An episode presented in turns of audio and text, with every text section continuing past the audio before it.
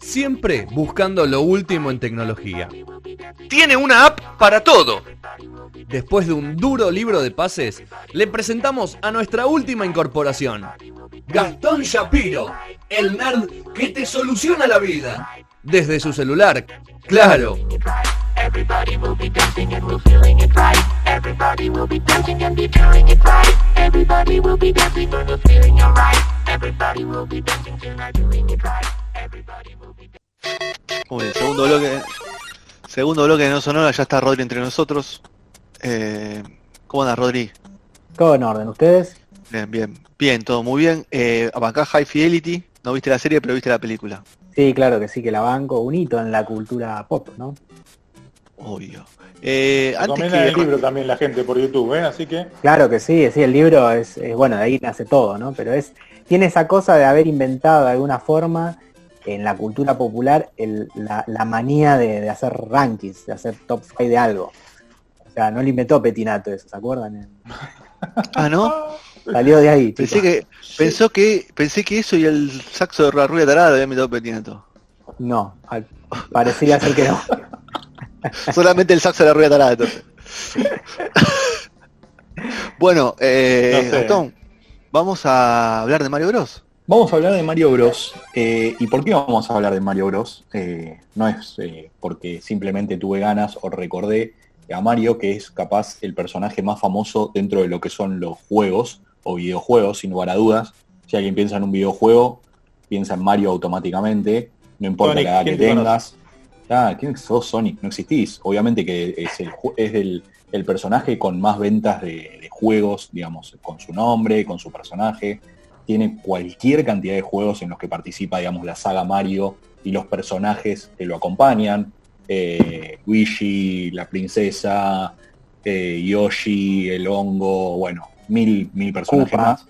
Eh, claro, hay, un, hay un montón de personajes como les decía, el año que viene, o sea, en el 2021, cumpliría 30 años de la, eh, perdón, 40 años de la primera aparición del personaje de Mario. ¿sí? Pero, eh, como ella conocía la historia, Mario no apareció en, digamos, la primera aparición del personaje de Mario fue dentro del de, eh, juego de Donkey Kong. Un cameo, Era, claro, era, era, un juego de Donkey Kong en, en, el que están, viste, están puestas como unas barras de una construcción y unas escaleras, el mono está arriba con la princesa, vos sos Mario. Creo que lo tengo acá mano, mira, una imagen. A ver. Vos sos Mario, estás abajo y tenés que saltar barriles hasta llegar arriba y le tenés que tratar de rescatar a la princesa de las manos del. Era el héroe sin, sin, nombre de videojuego en ese momento, Mario. Era el héroe al que se conocía. A ver. Super, ese Super Mario ya es muy avanzado, pero el de arriba. No, no, no, el de arriba a la derecha eh, claro, arriba a la derecha es el, el, primer juego, exactamente. En ese momento Mario no era Mario. Mario no era Mario.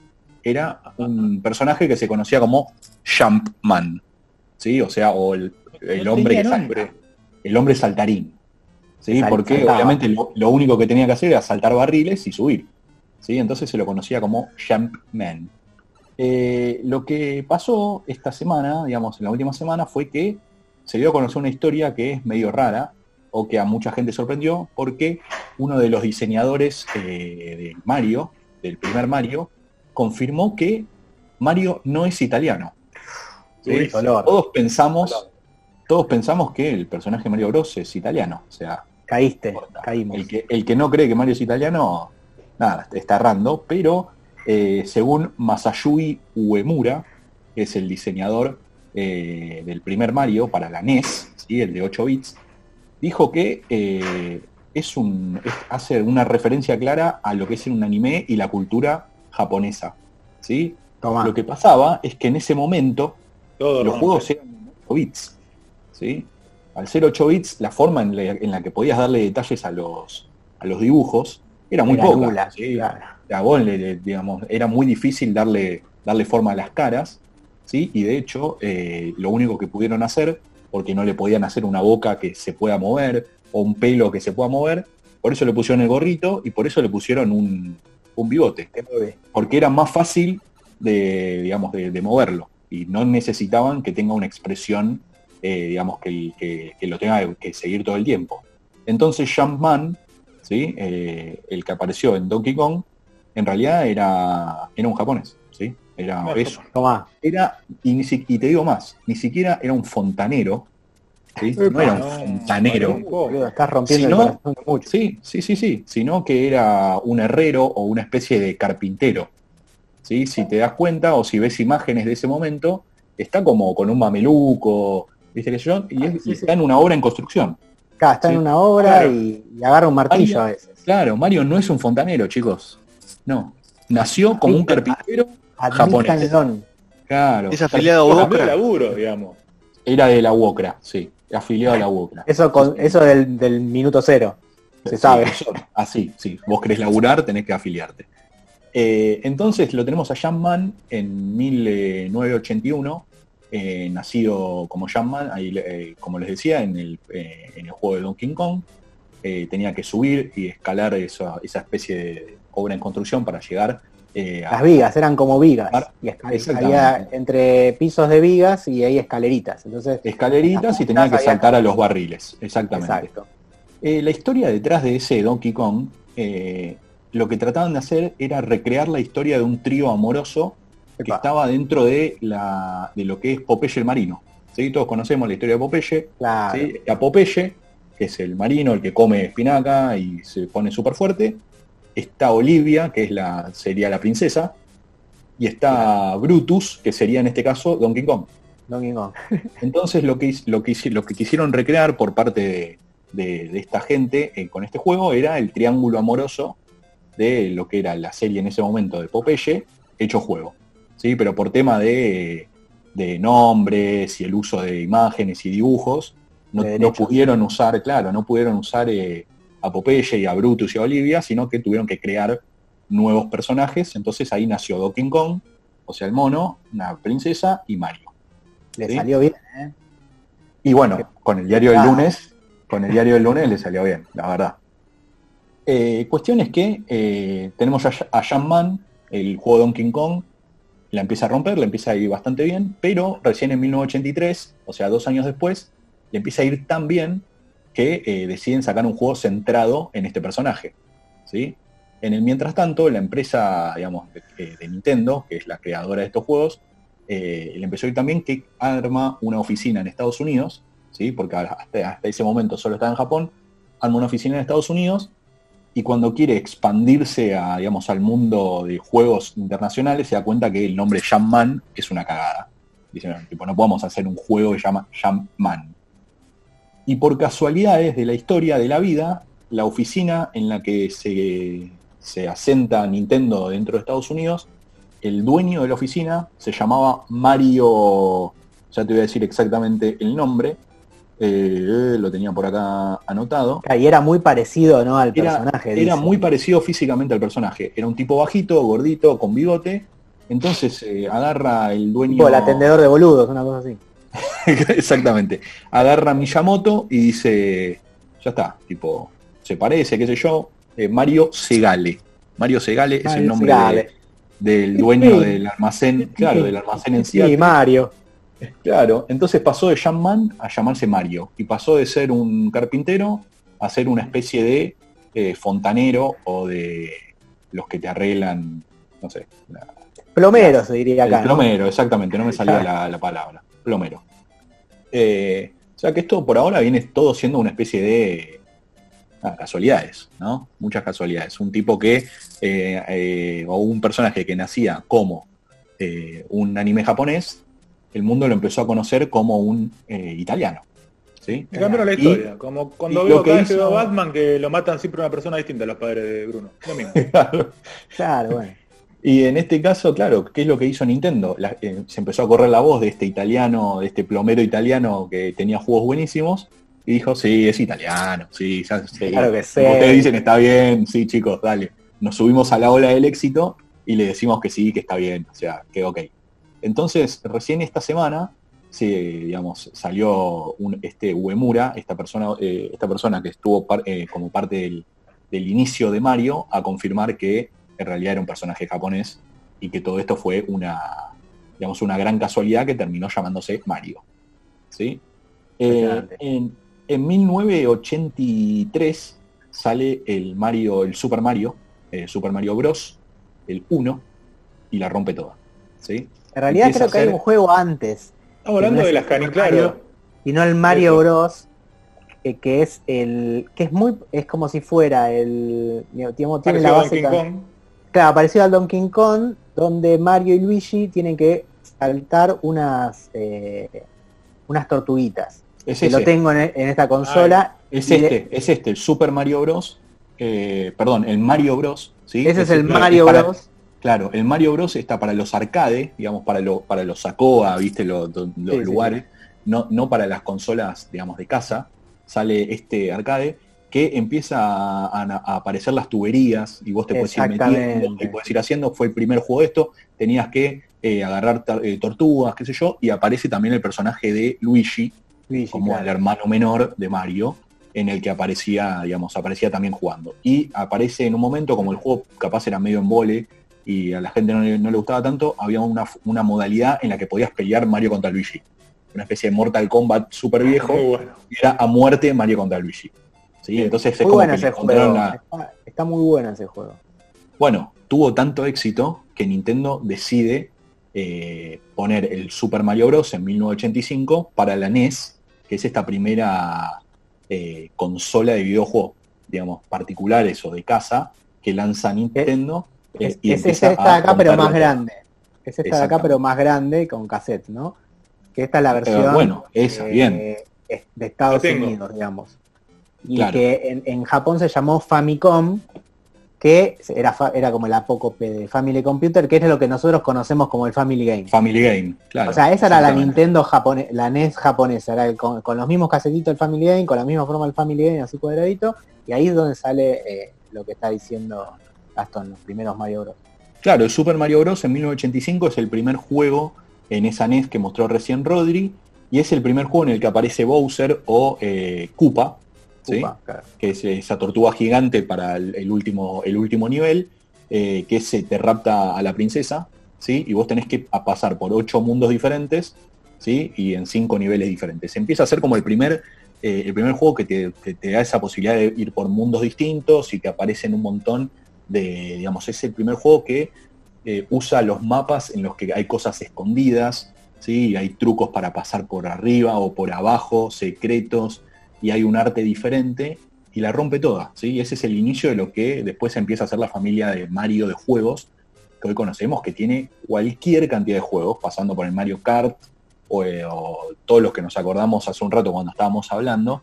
Eh, y el Mario Party, el, exactamente, el, Doctor Mario que es como un tete, un montón. Bueno, aparecen toda una, una banda de juegos y de personajes a partir de este éxito que tuvo el Super Mario Bros. de 1985. Un juego de 8 bits, súper viejo, eh, pero que eh, cambió la, digamos, el, mundo de los juegos para siempre, ¿sí?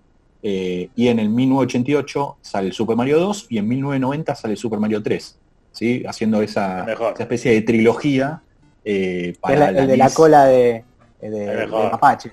Que claro, empieza ya a tener digamos, la, eh, poder comerse los honguitos o las flores para poder volar o tirar fueguito o hacerse más grande. Hay toda una historia detrás de ese honguito y eso, porque es un hongo que está recreado de una, de una flor que realmente existe, que te hace alucinar, entre comillas, que vos ves las cosas más grandes o más chicas. Entonces, no, no, quiero, no quiero cortar con todo lo que tiene que ver con los juegos para niños. Con la le gusta la droguita, le gusta, la, droguita, a Mario. como, el músico que vimos ya, ¿no? Que él tiene mano larga, está también la droguita. Cuestiones para no irnos en la historia de Mario, porque la verdad es que hay un montón, montón de juegos eh, y, llegan hasta el día de hoy con juegos nuevos que salen todos los años alrededor de este personaje y de este mundo. Igual estamos todos de acuerdo que el mejor es el Mario Kart, ¿no? En cualquiera de sus versiones. Sin lugar a dudas. Sin a Cualquiera de sus versiones. Olvídate. ¿Cómo tiro la banana para atrás y se aparece otra? No, no. Mato, mato por el Mario Kart. A full. Cuestión es que la semana pasada, se, aparte de que nos enteramos de que Mario no era Sergio se tiene que ir italiano, Sergio sí. No, no, voy a buscar, voy a buscar dato también. Aparte de que Mario necesita necesita protagonismo. Voy a, mostrar, voy, a, voy a mostrar algo yo también. La abandonan, la abandonan en plena siga, Sergio, siga, no. siga, siga, siga. Por favor, Aparte de viejo los micrófonos. No, terrible. Aparte de que Mario empieza... Eh, nos enteramos que Mario no era italiano y que era un anime japonés. Eh, la semana pasada salió eh, en una especie de eh, estos, estos digamos, ¿cómo se llaman? cuando ofrecen juegos. No, no, cuando ofrecen ah. juegos gratis. En subasta, perdón, subasta ah, en de subasta, juegos viejos. ¿Sí? Sí, de juegos viejos que siempre aparecen, bueno, hablamos un montón de veces de esas guitarras que pagan cualquier boludez. Claro, sí, sí, como cosas coleccionistas, ¿no? Para cosas de coleccionista. Salió un Super Mario 1 Super Mario 1, sí, el que yo les dije de 1983, Super Mario 1, eh, perdón, 1985. Ah, eh, cerrado en, caja. Perfecto, en perfecto estado, cerrado en caja, nunca abierto, con todo, todo como nuevo. Sabes que en el precio de la historia hace un tiempo llegó un chabón y lo quiso, lo quiso vender, pedía un millón de dólares, el, especialista, viste que Rick siempre voy a llamar a un especialista. Un especialista, un especialista le dice, mira, esto puede valer lo que el tipo pida. O sea, lo que alguien quiera pagar. Claro, lo que alguien quiera pagar. Y era una de las pocas versiones porque tiene la característica de ese juego, el, Super Mario, que por lo general, va, por lo general no, vos te comprabas la NES y te venía con ese juego. Pero había una versión que salió muy poco, que era la versión que era, vos te la comprabas en por separado, por separado en caja. Exactamente. Y esta es la que está hablando.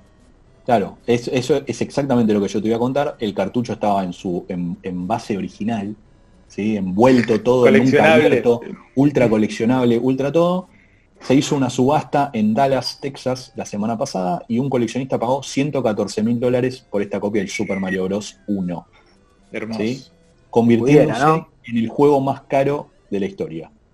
El juego más caro de la historia eh, es este, el Super Mario 1 del que yo les contaba, pero lo, más, lo más eh, raro, o en realidad lo más divertido de todo esto, es que ¿quién tenía el récord anterior del juego más caro de la historia? Otro Super Mario 1. Otro Super Mario. Ah, era obvio. Exactamente. que lo habían vendido el año pasado por 100.150 ah, dólares. Qué lindo. Yo tengo este. ¿Cuánto, ¿Cuánto lo puedo vender este? Con el Duck Hunt. Bueno, uh, ese es el que venía en la NES. Ese es el que venía. El que dice él no viene con el Dad Hand, es el mismo cartucho, pero viene cerrado en caja tipo así. Mira, te voy a mostrar. Esta es una edición que tengo de Super Mario Kart. ¿Entendés? Uy, qué lindo. 64. Algo así, japonesa. Esto debe estar hoy 10 lucas, 12 lucas. Tranquilo. Bueno, no pasemos la dirección de Rodri por las dudas. Y venía, obviamente venían con estas cosas, ¿no? Venía con bueno, este, este, viene con el casetito más chiquito, pues de Nintendo 64. Y con, bueno, obviamente la, eh, la cajita y su manual. Claro, con Tutti. Eh, el, que vendieron vendría algo así. Vendría así, pero cerrado, claro, cerrado, nunca, abierto, nunca nadie lo usó, nunca nada. Lo que se dice en el ámbito del coleccionismo y de las, de las cosas así, de las antigüedades, eh, se dice New Old Stock. O sea, nuevo, pero de stock viejo, ¿se entiende?